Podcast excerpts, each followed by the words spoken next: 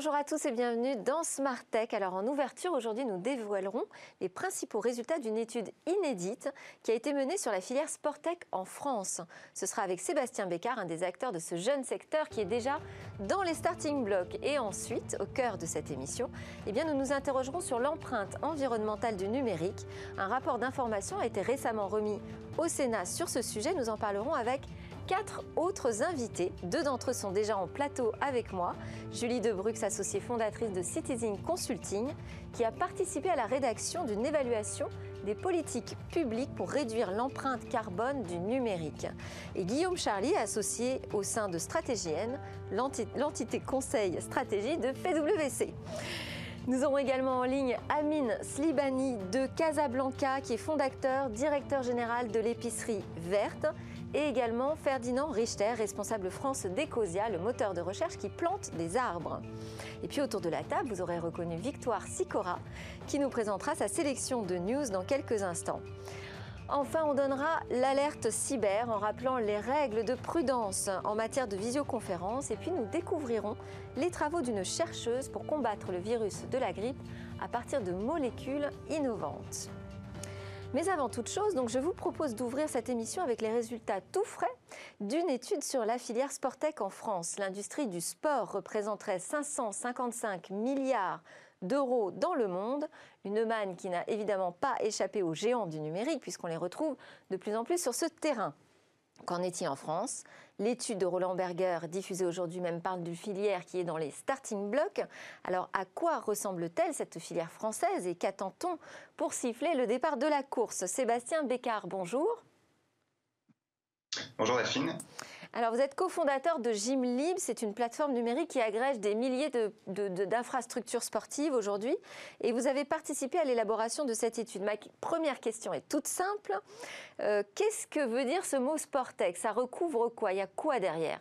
Il y a des jeux vidéo comme FIFA, il y a des événements retransmis en ligne. Qu'est-ce que c'est cette filière Sportec la Sportec, en fait, c'est une euh, somme de startups euh, qui travaillent dans le domaine du sport. Il y en a à peu près 150 en France aujourd'hui, c'est à peu près ce qu'on dénombre, dont 60 qui participent à cette étude dont on va vous parler, le collectif Sportec, parce qu'il dépasse un certain nombre de, critères, de chiffre d'affaires, de levée, etc.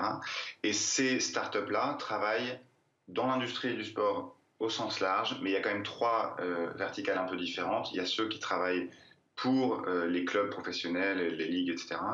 Il y a ceux qui s'attaquent au marché des fans, et il est très large aussi ce marché, et ceux qui travaillent euh, sur les services destinés aux amateurs. Donc ça fait trois grandes catégories de startups, les fans. C'est-à-dire concrètement, c'est quoi ces services pour les fans ou les amateurs? Ça ressemble à quoi? Bah, Typiquement, euh, pour les fans, il peut y avoir des, des, des applications comme Mon Petit Gazon, qui, euh, qui s'adresse aux fans d'un sport euh, en particulier. Mon petit gazon, c'est les fans de foot en, particulier. Et donc, qui leur permet, pendant la semaine, quand il n'y a pas de match de foot, bah, de s'occuper, de vivre de leur passion. Et donc, c'est un exemple de service à l'attention des fans qui ont des, passions et qui peuvent vivre ces passions à travers d'applications comme Mon Petit Gazon. Et, pour les amateurs, ce sont, ce sont quoi Des capteurs euh, qu'on utilise quand on va courir, par exemple, le dimanche? Pour les amateurs? Oui. Oui, exactement. Ça peut être ça, effectivement. On voit qu'il y a une, une licorne, c'est-à-dire une start-up dont la valorisation dépasse un milliard d'euros dans le monde, qui s'appelle Fitbit. Vous connaissez, je pense, sûrement. Et donc, Fitbit, c'est une application qui, permet euh, aux gens d'accompagner leurs pratiques sportives et donc d'avoir une, de suivre leur, leur performance et d'avoir des données euh, connectées. Alors, vous parlez d'une licorne, vous avez cité aussi 150 startups. Est-ce que c'est vraiment une filière euh, en tant que telle, un écosystème français réel qui existe ou on est quand même encore dans euh, l'embryon de l'écosystème? Je pense que justement, on est, on est dans la phase d'accélération de cet univers. et pourquoi Parce que quand on voit à l'échelle mondiale ce que représente la, la Sportec, euh, on se rend compte qu'il y a une aujourd'hui, euh, comme c'est à peu près le cas dans tous les marchés, mais euh, aux, US et en Chine, la plupart des licornes et une, valorisation globale de cette Sportec qui est 4 à 5 fois plus importante aux US qu'en Europe. Et donc, Aujourd'hui, c'est bien le signe que c'est notamment en Europe que ça va se développer de manière euh, très forte, parce qu'on le voit dans la plupart des marchés. Souvent, la France, l'Europe, on a deux, trois ans de retard par rapport aux innovations technologiques qu'on constate aux US. Et donc, on est aujourd'hui en train de, vivre cette accélération de la French euh, Sportec, de la Sportec en France. Bon, deux, trois, deux, trois ans, c'est pas si énorme que ça. Hein. On a connu pire dans certains secteurs. Euh, comment on fait justement pour euh, se donner les moyens de créer des champions qui deviennent internationaux? Des champions français, si possible eh bien, c'est comme, euh, comme souvent dans les startups, l'un des nerfs de la guerre, c'est le, financement. Donc, c'est l'accès au financement qui va permettre d'accélérer, de, de, disrupter un marché ou de le digitaliser. Et donc, l'accès au financement aux US est connu et plus, plus facile et plus rapide. Et donc, c'est aussi peut-être pour ça qu'ils ont ces deux, trois euh, années d'avance. Euh, nous, ce qu'on doit faire euh, en France, c'est avoir un écosystème favorable à l'investissement. Et donc, c'est ce qui est notamment fait avec le mandat de Macron aujourd'hui. On, est, dans des meilleures dispositions pour, pour entreprendre et pour toucher au financement. Et, et donc, aujourd'hui, ce qu'on voit, c'est qu'il y a en France à peu près 200 millions d'euros qui ont été levés depuis quelques années. Ça reste sous-investi sous-financé par rapport au potentiel de, ce marché qu'on estime à à peu près 1,5 milliard d'euros en France. Donc pour siffler le départ de la course, comme je le disais, c'est surtout l'accès au financement euh, qu'il va falloir activer. Euh, peut-être aussi les JO 2024 pourraient aider oui, tout à fait. Les JO 2024 sont un accélérateur euh, indéniable, on, le voit. de notre côté, nous, on travaille, Gymlib, auprès des entreprises. Et, on voit que euh, euh, certaines entreprises commencent déjà à, réfléchir à ça et à se douter que euh, ça aura un intérêt d'avoir des, des, salariés dans de bonnes dispositions de travail qui peuvent faire du sport. Et donc les JO seront indéniablement un accélérateur de ce mouvement. Est-ce que vous avez euh, un ou deux enseignements de l'étude à partager là avec nous ce matin, euh, ce midi, pardon, euh, qu'on n'aurait pas encore abordé et qui va être présenté d'ailleurs de manière détaillée là entre 12h et 13h à l'occasion d'un webinaire? Oui, j'ai envie de commencer par l'une des vraies tendances qu'on observe et je peux en parler un peu plus précisément puisque c'est l'un des, le domaine dans lequel nous sommes avec Gymlib, c'est le, fait que l'entreprise aujourd'hui euh, est un, un vrai levier d'accélération de ce mouvement et de la pratique sportive des Français dans le monde. on le, c'était pas le cas il y, a, quelques années, notamment parce que la qualité de vie au travail n'était pas une euh, un enjeu important de l'entreprise. Aujourd'hui, c'est une préoccupation grandissante des DRH et, des, euh, et des dirigeants d'entreprise. Et donc, euh, dans la qualité de vie au travail, il y a beaucoup de choses le management, etc., les bureaux, mais il y a également évidemment la santé des salariés, la façon dont ils vont euh, se sentir bien euh, au travail, et donc on va veiller à leur santé mentale et, physique. Et donc ce qu'on voit, c'est euh, l'émergence d'une forte demande des entreprises pour que les salariés pratiquent plus de sport. Et donc ça, c'est l'une des tendances qu'on observe et qui ressort de, de cette étude. Et, euh, ce qui est intéressant également, c'est de, constater que c'est la première fois qu'il y a une étude qui est réalisée sur la, sur Sportec, et c'est grâce au cabinet Roland Berger. Euh, et donc, euh, l'atout également, ça a été de pouvoir capter des informations auprès de l'ensemble des fondateurs qui ont travaillé à cette étude, qui ont livré leurs informations réelles sous couvert d'un résultat de données agrégées et qui n'était pas du coup distillé entreprise par entreprise. Merci beaucoup Sébastien Bécard de Gymlib d'avoir partagé ces premiers enseignements d'une étude effectivement qu'on n'avait encore jamais l'occasion euh, d'étudier sur la filière Sportec française. On enchaîne tout de suite avec euh, les autres news qui ont retenu notre attention, en particulier celle de Victoire Sicora. Bonjour Victoire. Bonjour Delphine. Bon, on va commencer avec Bismart. Et oui, car à partir d'aujourd'hui, votre chaîne Bismart est disponible sur Orange. Pour regarder les différentes émissions de la chaîne, il vous suffit de vous rendre sur le canal 230. Alors, une news sur Twitter qui pourrait lancer une version payante. Oui, les actions de Twitter ont grimpé d'ailleurs de 8% hier après la publication d'une offre d'emploi évoquant le lancement potentiel d'une version payante sur Twitter. Twitter rechercherait un ingénieur logiciel pour travailler sur ce fameux projet qui porte le nom de code Griffon. Cette piste avait déjà été évoquée en 2017, date à laquelle Twitter avait d'ailleurs testé un abonnement à 99 dollars par mois. Tout ça pour améliorer les comptes de l'entreprise? C'est possible car chez Twitter, les recettes publicitaires représentent 85% du chiffre d'affaires, des recettes qui ont stagné pendant le confinement. Un Twitter payant serait donc un moyen euh, de diversifier les sources de revenus de l'entreprise. Côté société, des députés pressent le gouvernement sur le sujet de l'identité numérique. Et il faut reconnaître que la France est en retard par rapport à l'Allemagne sur l'identité numérique, malgré des entreprises très réputées sur ces technologies. En Allemagne, par exemple, il est possible de s'authentifier sur un site web avec une identité officielle, et ce depuis plus de 10 ans. Trois députés ont rendu public mercredi un rapport qui statue sur la nécessité d'accélérer le passage à l'identité numérique. Et quand pourrait voir le jour cette carte d'identité numérique en France? Alors le gouvernement tablait plutôt sur une période de 10 ans pour la déployer. Les députés euh, veulent diviser cette période par deux et appellent l'État français à faire preuve d'ambition. Le Conseil national du numérique était d'ailleurs euh, venu sur le plateau de Smartech pour commenter les grandes lignes de son rapport. Côté science, on a le synchroton le plus puissant du monde qui sera mis en service fin août à Grenoble. Rappelez-nous ce que c'est le synchroton, s'il vous plaît, Victoire. Alors le synchroton, c'est un grand instrument électromagnétique pardon, qui est destiné à l'accélération à haute énergie de particules élémentaires. En d'autres mots, c'est un instrument d'analyse de la matière. Et le synchroton qui vient d'être mis en service à Grenoble serait 100 fois plus brillant et donc plus puissant que les appareils de génération précédente. Et à quoi pourrait-il servir? Alors il permettrait de mieux comprendre les maladies neurodégénératives, mais aussi de progresser sur l'intelligence artificielle ou encore de visualiser la structure même d'une protéine en 3D, afin par exemple de mettre au point des médicaments plus performants. Beaucoup de découvertes à venir donc. Côté matériel, Qualcomm lance un puissant processeur pour les smartphones gamers. Oui, le Snapdragon 865 Plus permet des gains de performance, notamment pour les jeux vidéo. Il se distingue de son ancêtre par des fréquences de fonctionnement améliorées, ce qui permet d'afficher plus d'images par seconde. Autre élément phare, le Bluetooth 5.2 et des débits Wi-Fi allant jusqu'à 3,6 gigabits. Du détail pour certains, mais pour les gamers qui sont prêts à mettre le prix pour ces... mais pas pour les gamers, pardon, qui sont prêts à oh, pardon, désolé, pas pour les gamers qui sont prêts à mettre le prix pour ces améliorations. Merci beaucoup, Victoire, pour toutes ces informations. On va passer à notre débat avec nos invités.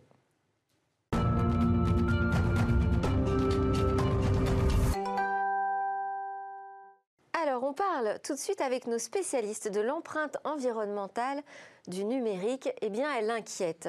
En France, la Commission de l'aménagement du territoire et du développement durable a fait un constat sans appel. Bien qu'étant un secteur économique majeur, le numérique est largement ignoré des politiques publiques visant à atteindre les objectifs climatiques fixés par l'accord de Paris. Il n'existe pas de stratégie transversale publique visant à atténuer les impacts environnementaux.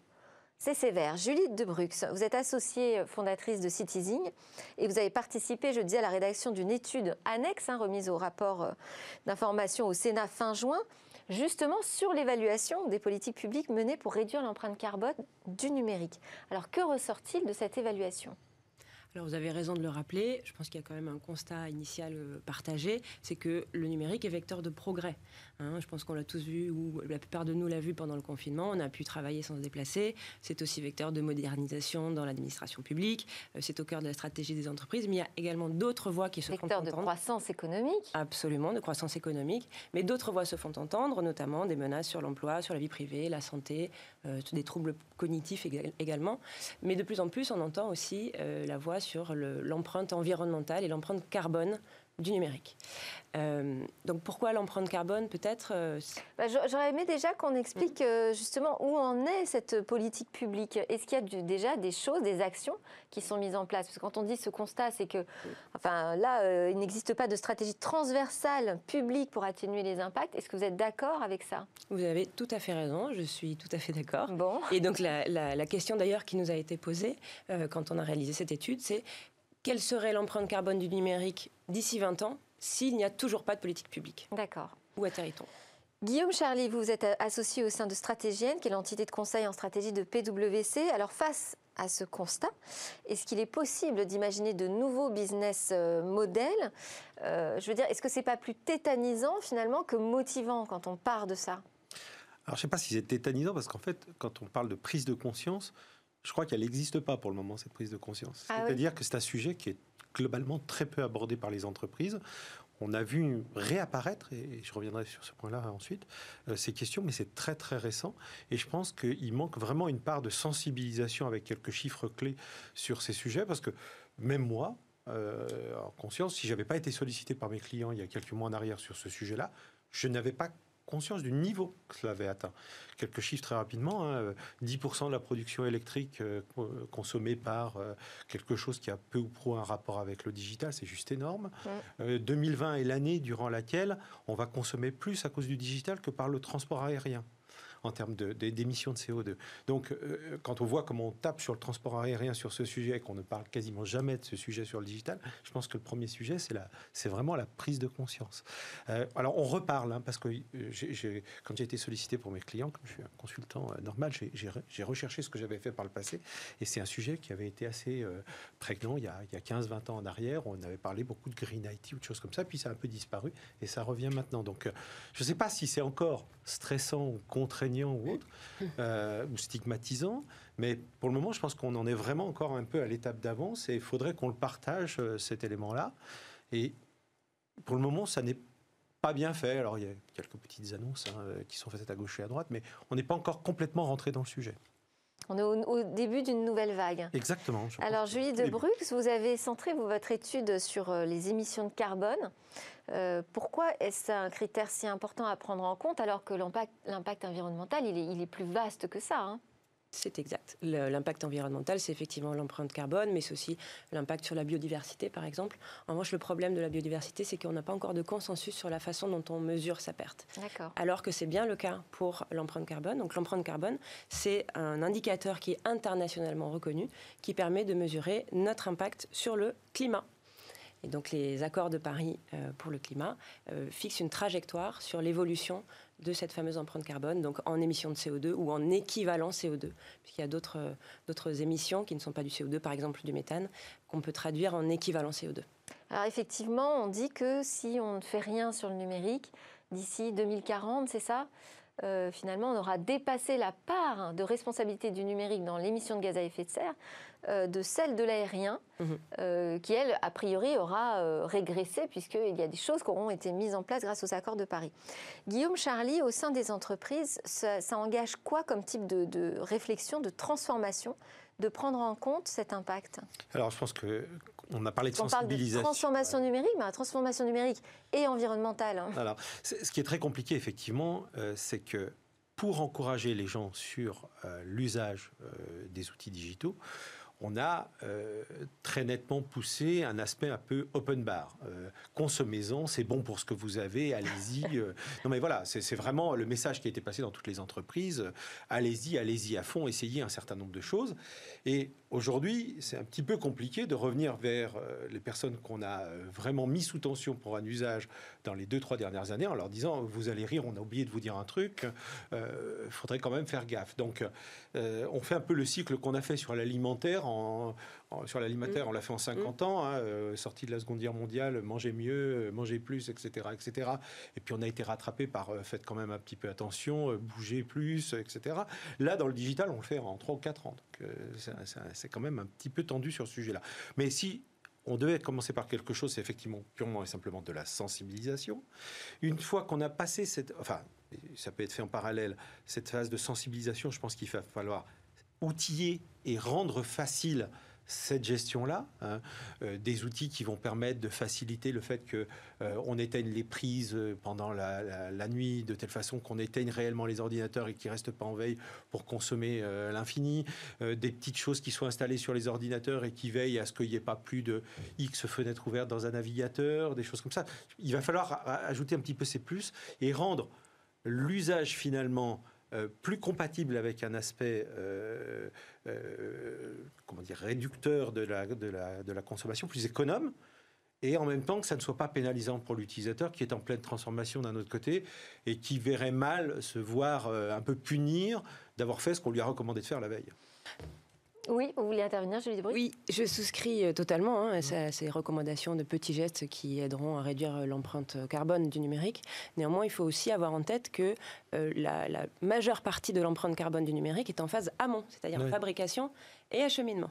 Donc, euh, au-delà des petits gestes en phase utilisation, euh, il y aura vraisemblablement des recommandations sur des fabrications peut-être plus locales ou euh, inciter à diminuer le taux de renouvellement de nos équipements. Ouais, c'est ça, c'est qu'on ne reporte pas tout sur l'utilisateur final. Ça, se passe aussi. il y a, il y a un sujet de politique globale à mettre en œuvre à tous les niveaux qui doivent adresser ces sujets-là. Effectivement, les politiques de renouvellement sont un vrai sujet dans les entreprises puisque Là aussi, pour des questions un peu d'industrialisation, d'efficacité opérationnelle, on a largement automatisé les cycles de renouvellement et qui ont été aussi largement promus par les constructeurs. Il faut quand même bien, le dire aussi.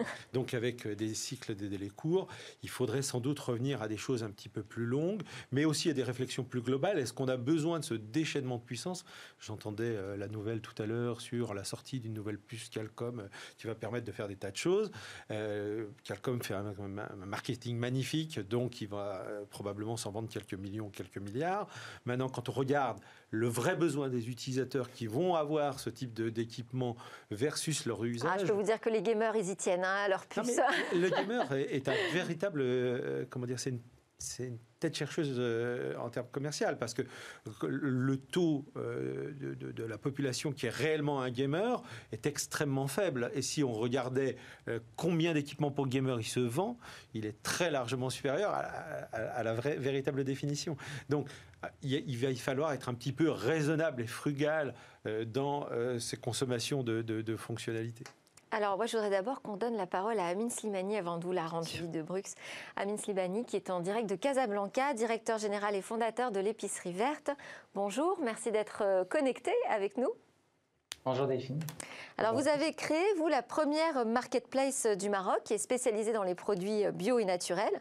Et votre démarche écologique, elle est sur l'ensemble de la chaîne de valeur, euh, qui vous a valu d'ailleurs euh, de remporter plusieurs prix d'entrepreneurs, dont le prix Green Logistique.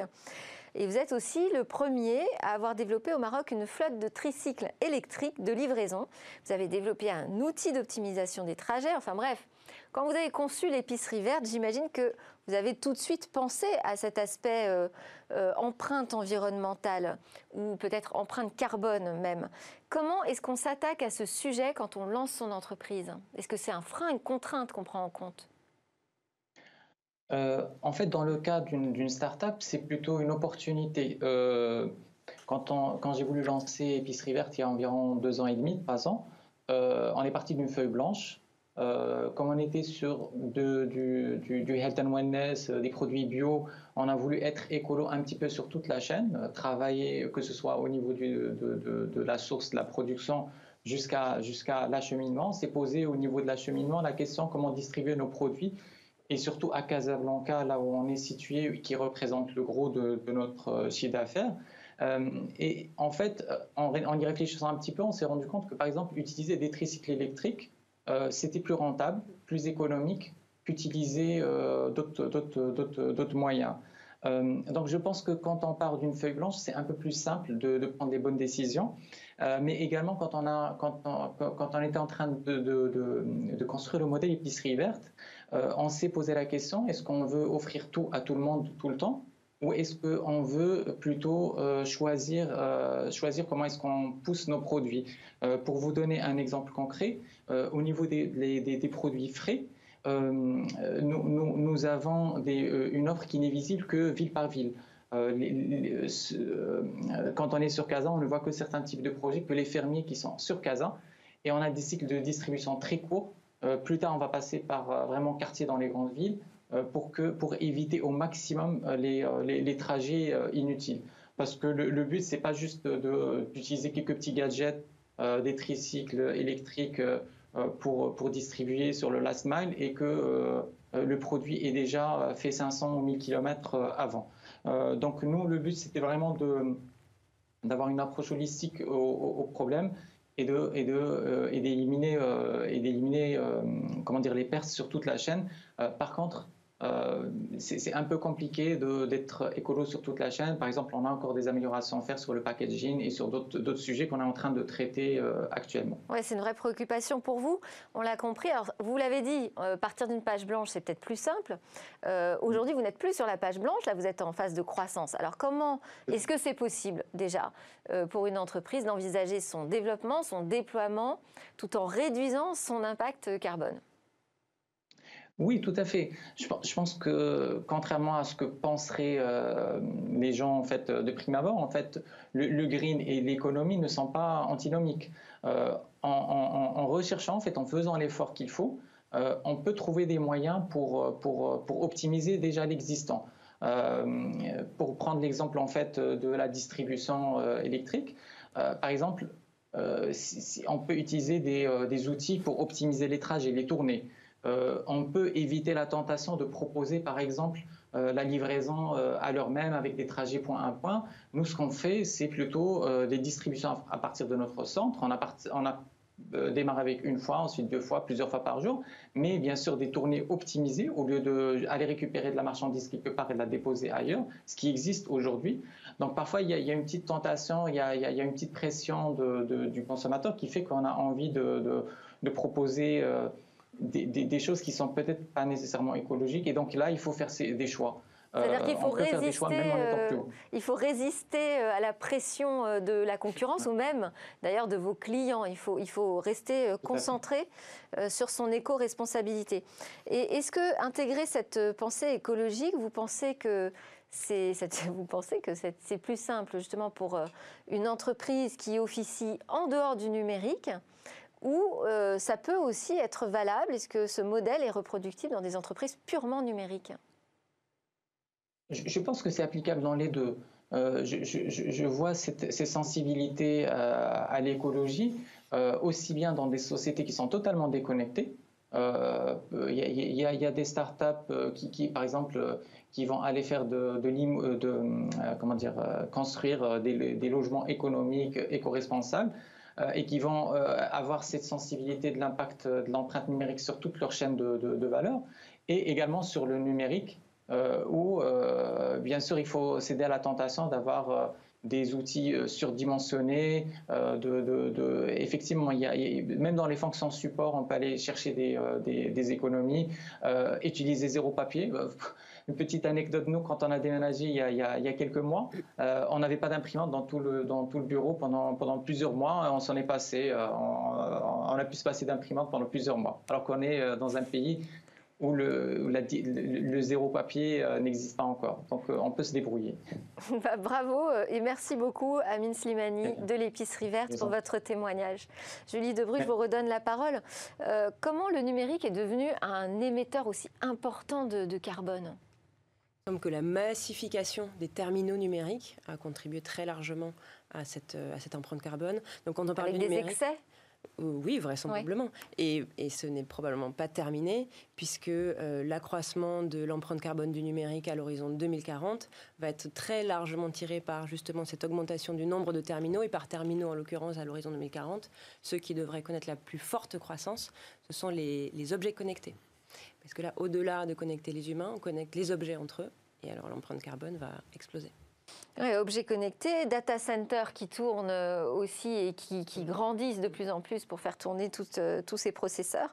Guillaume Charlie, est-ce que euh, les entreprises doivent s'adapter à cette nouvelle contrainte ou est-ce que ce sont les technologies qui doivent se plier à cette contrainte? Je vais vous faire une réponse de norme. C'est probablement les deux. Les deux. Mais je pense que ce qui est important, et vous le disiez tout à l'heure, c'est le fait qu'il y a une grosse partie qu'on ne voit vraiment pas ou qu'on mesure sans doute beaucoup moins, c'est la partie amont. Euh, aujourd'hui, la, fabrication. Donc en amont, c'est les technos. Voilà, c'est plutôt les technos. Euh, mais quand je dis les technos, c'est vraiment le matériel. Quoi. C'est euh, fabrication. la fabrication. Aujourd'hui, j'ai lu différentes études, mais on parle d'un minimum de 45 minéraux différents impliqués dans la fabrication d'un terminal. J'ai même vu une étude qui parlait du fait qu'on arrivait plutôt à 60. On les fond littéralement. Donc la, partie recyclage par la suite est extrêmement complexe. Une, une entreprise qui s'est mise à essayer de faire euh, euh, ce type de recyclage. Le maximum qu'elle arrive à, à extraire, c'est 17 de ces 45 minéraux. Donc, il faut vraiment qu'on parte, et vous avez commencé à l'évoquer tout à l'heure, sur de l'éco-design. C'est-à-dire que si les choses étaient prévues d'emblée, on aurait un cycle qui serait beaucoup plus facile à gérer par la suite. Et en plus, ce serait partie prenante après d'une démarche environnementale globale des entreprises et qui pourrait s'appuyer sur ce capital-là, ce qui n'est pas encore le cas aujourd'hui. Alors, hier, sur et en même temps, il ne faut pas non plus attendre que tout se fasse ah, pour euh, commencer à s'en préoccuper. Il faut commencer à le faire. Mais ça bouge. Hier, vous, vous parliez de, des annonces de Free. Oui. Et la nouvelle box est euh, supposée, parce que j'aimerais qu'on rentre un petit peu dans le détail. Est-ce que c'est cosmétique Quelle part ça concerne dans, la totalité de l'appareil Il faudrait voir. Mais c'est déjà une annonce. Si, si, des opérateurs grand public commencent d'intégrer ça dans le développement de, leur, de leurs produits. C'est-à-dire c'est une lutte contre l'obsolescence programmée voilà, déjà C'est l'intégration de composants qui sont par nature plus recyclables par la suite. Enfin, il y a un certain nombre d'éléments qui peuvent être travaillés. Et, et, un point qui est important dans ce que soulignait euh, la personne qu'on vient d'entendre, c'est que ça n'est pas forcément pénalisant en termes de coûts. Euh, il peut y avoir un ROI sur ce type de un retour sur investissement. Donc, euh, à partir de là, on, aurait tort de ne pas en profiter. Je veux dire, si il est à la fois bon euh, de, travailler sur l'impact environnemental et à la fois bon de travailler sur la performance économique et que les deux se rejoignent, euh, je pense que c'est une opportunité à saisir. Julie Debruck, est-ce qu'on a une idée des équipements qui sont euh, les plus impactants sur l'environnement pour l'empreinte carbone 2019, ce sont essentiellement les écrans et téléviseurs. D'accord. Et euh, ce qui va prendre la, part la plus importante dans les terminaux numériques euh, à horizon 2040, c'est justement ces, objets, euh, ces, objets connectés. Et les, smartphones qu'on renouvelle tous les 23 mois, c'est pas forcément Et avec des écrans de plus en plus grands, etc. Alors, nous allons donner la parole à Ferdinand Richter, qui est responsable France d'Ecosia.org. C'est un moteur de recherche qui reverse la plupart de ses bénéfices publicitaires dans un programme de reforestation. Bonjour Ferdinand Richter. Alors vous, vous proposez avec Ecosia aux internautes d'avoir une action euh, indirecte finalement sur euh, la planète. Est-ce que plus globalement, au-delà de replanter des arbres, on peut réduire notre impact environnemental, nous, internautes? Bien sûr, bonjour déjà. Et euh, je peux dire que je suis vraiment d'accord avec M. Charlie. Ce qu'il vient de dire, c'est qu'on peut réduire notre impact, mais il ne faut pas oublier tout ce qui se passe derrière. Et euh, ce qui se passe au Brésil avec l'exploitation de l'État, du Tantal ou au Congo, c'est une catastrophe écologique et sociale et il faut en avoir conscience. Mais nous pouvons réduire aussi notre impact, notamment euh, ben, il y a 60% de la consommation énergétique dans le monde Internet, c'est du streaming vidéo. Mm. Donc euh, par exemple, une, une vidéo Netflix en 4K, c'est 200 000 emails envoyés. Et voilà, il faut se poser la question, est-ce qu'on a besoin de voir tout le contenu en 4K Est-ce qu'on a besoin de voir autant de vidéos Est-ce qu'il ne faudrait pas que certaines plateformes euh, enlèvent le 4K Est-ce qu'on n'aurait pas besoin de la politique qui dise aujourd'hui on n'a pas besoin d'écouter de la musique sur YouTube en 4K parce que ça consomme énormément? Euh, et ça, c'est vraiment important. Et la deuxième chose qu'on peut faire, c'est aussi c'est d'arrêter d'utiliser la 4G si on a de la Wi-Fi. La 4G, par exemple, consomme 23 fois plus qu'une connexion Wi-Fi. Donc c'est quelque chose qu'on peut faire. Et euh, le dernier truc que je dirais, c'est euh, faire le faire le tri aussi. Hein. C'est le mail, le cloud, c'est c'est pas c'est pas de l'immatériel, c'est du stockage sur des serveurs. Et rarement on fait le tri de tous les documents qu'on a en ligne, donc c'est super important. Après avec Ecosia, nous on a trouvé une astuce, c'est forcément euh, de, de, gérer tout ce qu'il y a au niveau serveur pour être le moins impactant possible, mais surtout de réinvestir les bénéfices donc quelque chose qui fait du bien, donc de rendre à la planète, et c'est le message le plus important pour nous, c'est de dire on a des outils formidables, on va pas pouvoir enlever l'impact complètement, mais par contre on peut décider pourquoi on l'utilisait et pourquoi on est là, et nous on est là pour régénérer les écosystèmes, et c'est ce qui fait toute la différence. Guillaume Charlie, vous aviez euh, peut-être une question pour euh, notre invité qui est connecté depuis Toulouse.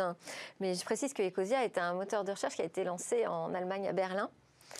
Oui, j'avais une question. J'ai lu euh, à propos de, votre moteur de recherche que vous, aviez mis en place un certain nombre d'algorithmes ou d'optimisation technologique qui permettaient de réduire l'empreinte de chaque requête qui était faite. Euh, alors juste pour donner un chiffre, euh, une requête, on estime que sur Google, elle, produit 7 grammes de CO2, hein, c'est à peu près l'idée. donc, quelle est, vous, l'approche technologique que vous avez mise en œuvre pour réduire cette empreinte? Alors c'est euh, très complexe parce que c'est derrière nous en fait il faut savoir que le moteur de recherche Ecosia nous, utilise les, euh, algorithmes de Bing. Bing de euh, Microsoft, oui. Voilà, comme tous les autres moteurs de recherche alternatifs en Europe, c'est derrière, c'est souvent le partenaire Bing qui fournit les résultats de recherche. Donc en fait, c'est avec eux qu'on est en négociation très forte et plus on grandit, plus on a un poids pour impacter les décisions stratégiques de, de ces géants aussi. Donc nous, clairement, ce qu'on a fait déjà, c'est qu'on a créé nos propres centrales photovoltaïques en Allemagne, donc qui couvrent non seulement 100% de toutes les dépenses énergétiques, mais on est vraiment dans une dynamique de dire si on peut faire plus, on fait plus. Donc actuellement, donc ça a été validé hier, euh, on couvre 200% des, de la consommation énergétique euh, des recherches, tout simplement parce que ça permet aussi d'avoir de, l'énergie disponible pour d'autres acteurs. Et, et c'est plus cette euh, approche-là qu'on essaie de mettre en place. Et en fait, vous faites un appel euh, aux fournisseurs, aux fournisseurs de contenu, aux fournisseurs de matériel, euh, qui doivent engager cette démarche davantage éco-responsable. Tout ne doit pas reposer sur euh, les seules épaules des start-upers ou, des internautes. Merci beaucoup, Ferdinand Richter, pour votre intervention. Je rappelle que vous travaillez pour ecosia.org. Alors, Julie Debrux, quel est le coût pour la société de cette empreinte carbone alors, c'est une excellente question et je pense que ça rejoint le point que vous souligniez tout à l'heure, Monsieur Charlie, dire qu'il y a nécessité de sensibiliser à cette empreinte carbone du numérique. Or, quand on parle de tonnes de CO2, je ne pense pas que ça parle à qui que ce soit parce que ça ne se voit pas, ça ne se sent pas. En revanche, quand on traduit ces tonnes de CO2 en euros, c'est tout de suite beaucoup plus palpable. Et il y a effectivement une, un outil de conversion des tonnes de CO2 en euros. C'est ce qu'on appelle la valeur tutélaire euh, du carbone, qui a été euh, élaboré par France Stratégie, un rapport qui naît 2019, donc euh, révisé tout récemment. et donc, si on, on, traduit les 15 millions de tonnes équivalent CO2 du numérique de 2019 en euros, ça fait environ 1 milliard d'euros de coût social de, lié au numérique. Et quand on regarde l'empreinte carbone et son, son évolution à 2040 donc euh, on passe de 15 à 25 millions de tonnes de CO2, donc augmentation quand même de plus 60%, liée à aussi euh, l'augmentation de la valeur de la tonne de carbone. Ça nous fait un coût social de l'ordre de 12 milliards. Moi, je posais cette question aussi parce que euh, dès qu'on parle coût, ça parle peut-être un peu plus aux entreprises. Mm. Alors, Guillaume, Charlie, moi, ce qui m'intéresserait de comprendre, c'est quand vous conseillez comme ça les, grands dirigeants, qu'est-ce que vous leur dites pour que leurs promesses puissent tenir comme ça dans la longueur, dans le long terme? Parce que euh, l'écologie, c'est le long terme. Mmh. En fait, ce qu'on leur dit, et on l'a effleuré à plusieurs reprises durant cet échange, c'est que euh, d'abord, il y a effectivement des gains à aller chercher. Donc ça, euh, je ne vais pas être très prosaïque, mais quand on dit à un dirigeant, vous pouvez aller chercher une certaine optimisation, euh, c'est quelque chose qu'il entend, et encore plus dans la période que, nous traversons euh, en ce moment. Donc ça, c'est un premier élément qui est déterminant. Il y a un deuxième élément qui est déterminant, c'est que de plus en plus, on peut aussi lui indiquer qu'il y a un bénéfice direct, donc des économies d'énergie, des ralentissements de ces cycles d'investissement ou des choses comme ça. Donc ça, premier élément. Mais le deuxième élément, c'est que c'est contributif du corporate branding, de la valeur de la marque, de l'image que de la marque qu'on va aller porter à l'extérieur. Du sens, en du fait. Sens, exactement. Et ça, Aujourd'hui, où on est dans une période où il y a de manière ouverte maintenant une guerre des talents, euh, une volonté d'aller euh, sensibiliser, conquérir des publics d'un certain nombre de jeunes générations qui sont nativement plus sensibles à, ces sujets, c'est un élément sur lequel là, il y a là aussi euh, un retour sur investissement. Alors, il est moins tangible, il est moins palpable, mais c'est aussi quelque chose d'important. Donc, c'est à la fois bon sur le fond, Hein, on, va, on part souvent en matière de consulting d'euros durs, c'est vraiment on va toucher de l'argent. Et il y a un deuxième effet qui est sur ce bénéfice d'image, de notoriété et d'attractivité vers, vers, un certain nombre de populations qui sont aussi des éléments déterminants. Mais aujourd'hui, merci aux médias, ils ont fortement sensibilisé les dirigeants qui sont de plus en eh ben, plus. J'espère euh, qu'effectivement on y a contribué. Merci beaucoup à nos quatre euh, experts pour euh, ces éclairages sur ce débat majeur. On enchaîne avec notre alerte cyber.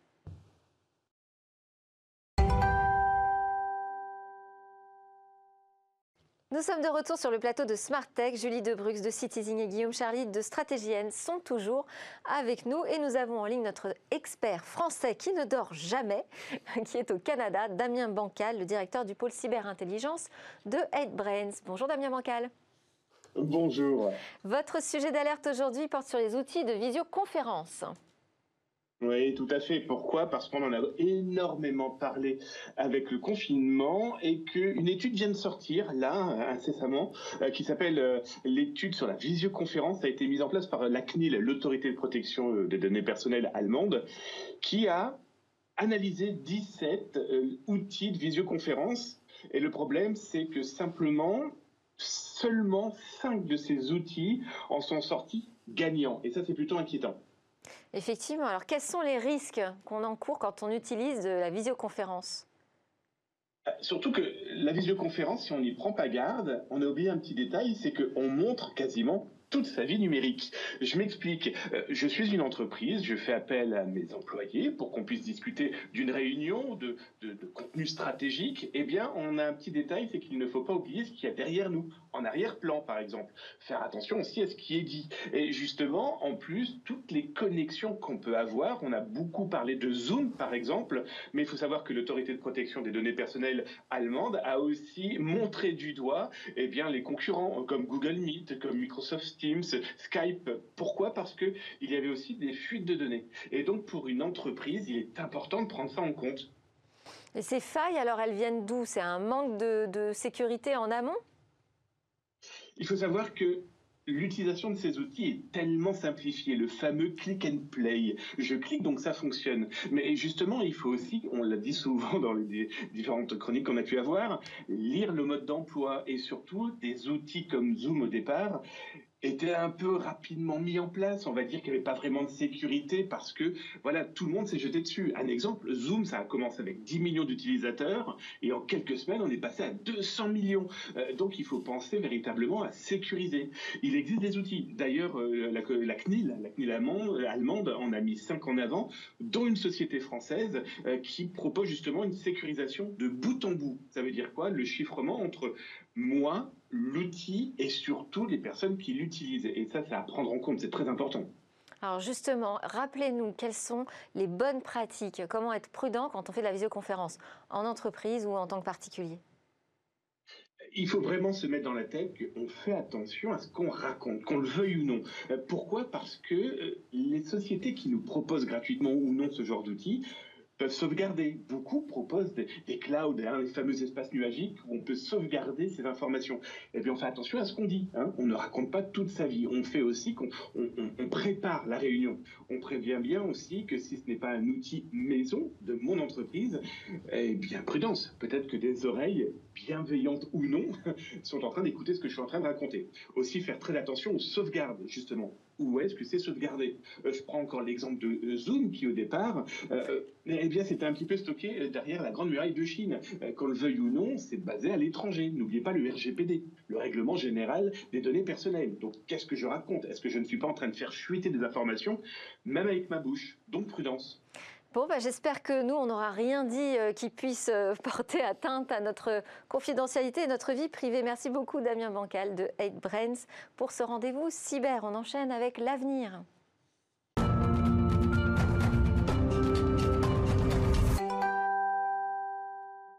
Et demain, que nous préparent les chercheurs, les ingénieurs dans leur labo?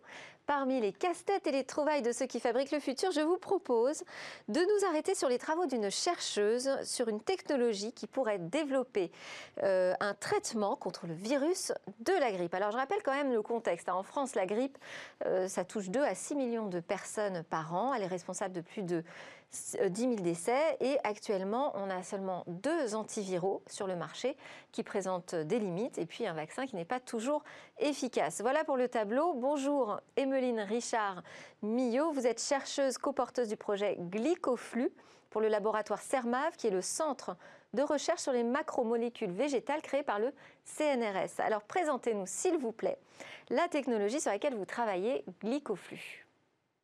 Oui, bonjour. Donc, cette technologie glycoflux, en fait, c'est une technologie qui est basée sur les sucres, parce que glyco, ça veut dire glycane, ou autrement dit sucre. Et en fait, c'est le cœur des thématiques de recherche du CERMAV, le laboratoire CNRS où je travaille. Et flux, bah, c'est pour virus influenza, qui est l'autre nom du virus de la grippe. Donc en fait, Glycoflux, euh, c'est une future start-up qui va chercher à mettre sur le marché un nouveau médicament contre la grippe à base de sucre.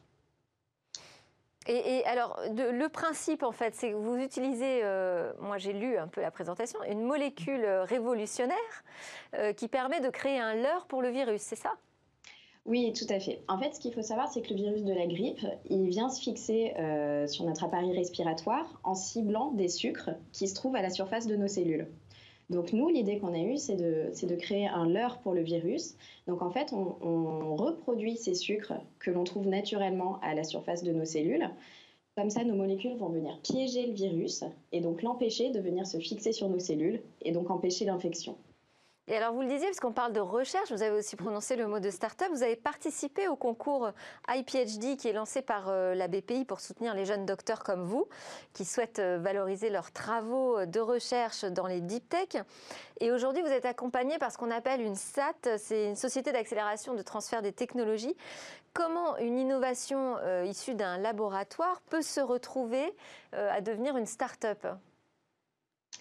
Eh ben, en fait, aujourd'hui, il y, a tout un, écosystème qui a été mis en place pour que, les, jeunes docteurs comme moi ou même les, chercheurs plus aguerris euh, aient un accompagnement pour que leur innovation, leur recherche puisse sortir du laboratoire pour, euh, pour aller créer de la valeur euh, et, créer de l'économie.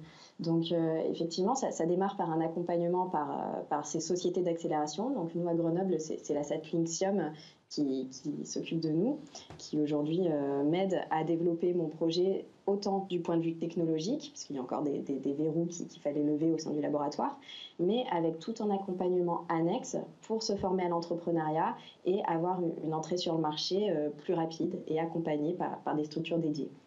Et, euh, et c'est par cette structure euh, SAT que du coup j'ai pu concourir à ce concours organisé par la, BPI, le concours e-PhD, qui fait partie en fait d'un plan plus global, hein, le, plan Deep Tech qui a été lancé en 2019 pour doubler le nombre de startups en France, euh, le nombre de startups d'e-tech en France d'ici 2023. Donc il y a vraiment une volonté aujourd'hui et tout un écosystème qui est assez récent, mais pour accompagner les chercheurs dans la création de valeur et dans la création de startups. Vous parliez de verrous technologiques encore à lever. À quel niveau de maturité en êtes-vous là sur vos travaux de recherche?